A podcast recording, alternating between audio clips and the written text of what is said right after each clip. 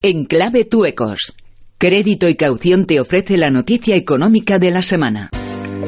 Bueno, cuéntanos cuál Marta García ayer. Pues, pues, ¿de qué vamos a hablar esta semana? De la vuelta de las vacaciones. Y hay, un, cuenta eh, The Economist esta semana muy interesante, un reportaje sobre las consecuencias económicas de que los niños tengan tres meses de vacaciones en verano en aquellos países donde es así. Hay otros, como por ejemplo cuenta en Corea del Sur, que apenas son tres, tres semanas, tres meses, además de en España, también en, Italia, en Letonia, en, en América. Y, y hay que ver qué pasa, cuáles son esas consecuencias de que haya tantas vacaciones seguidas. Dicen que perjudica sobre todo a los niños de familias más pobres.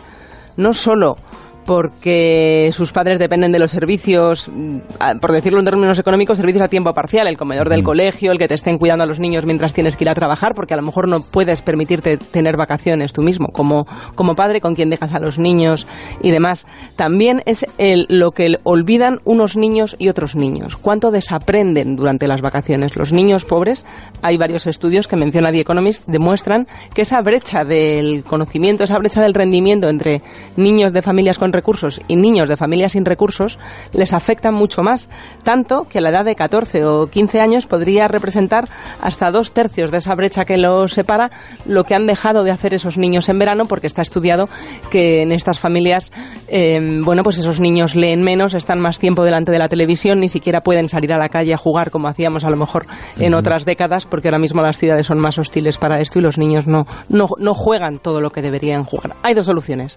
O recortamos las vacaciones, o ampliamos los servicios que se le dan a las familias pobres. Pero eso si quieres que lo discutan en el próximo encuentro. O ampliamos las vacaciones liberal y nuestro socialdemócrata de referencia, ya te digo yo cuál va a decir cuál. Me parece interesante, si no es mal tema, no es mal tema para debate, me parece interesante que ahí también hay brecha, es tremendo. Hay una brecha, hay una brecha tremenda y no basta con recortar las vacaciones porque por ejemplo en los países donde menos vacaciones tienen, los niños son más infelices, no es solo el rendimiento académico lo que cuenta, también es cómo de felices son los niños y en países asiáticos están muy sometidos a presión y no deberían ser en Hong Kong, solo la Corea, en Corea. Claro, ahí, ahí trabaja muchísimo. Perdón. No, no, nada, nada. Nos hacía una señal a Belda para que siguiéramos. Crecer hoy exige más protección y proyección global. Por eso Crédito y Caución, el líder del seguro de crédito en España, acompaña a las empresas en cada etapa de su negocio, ofreciendo herramientas y servicios para gestionar su cartera de clientes y acceder a nuevos mercados de manera rentable y segura. No dejes tu empresa en manos de la suerte. Descubre las oportunidades para tu negocio y anticípate a los riesgos. Crédito y caución.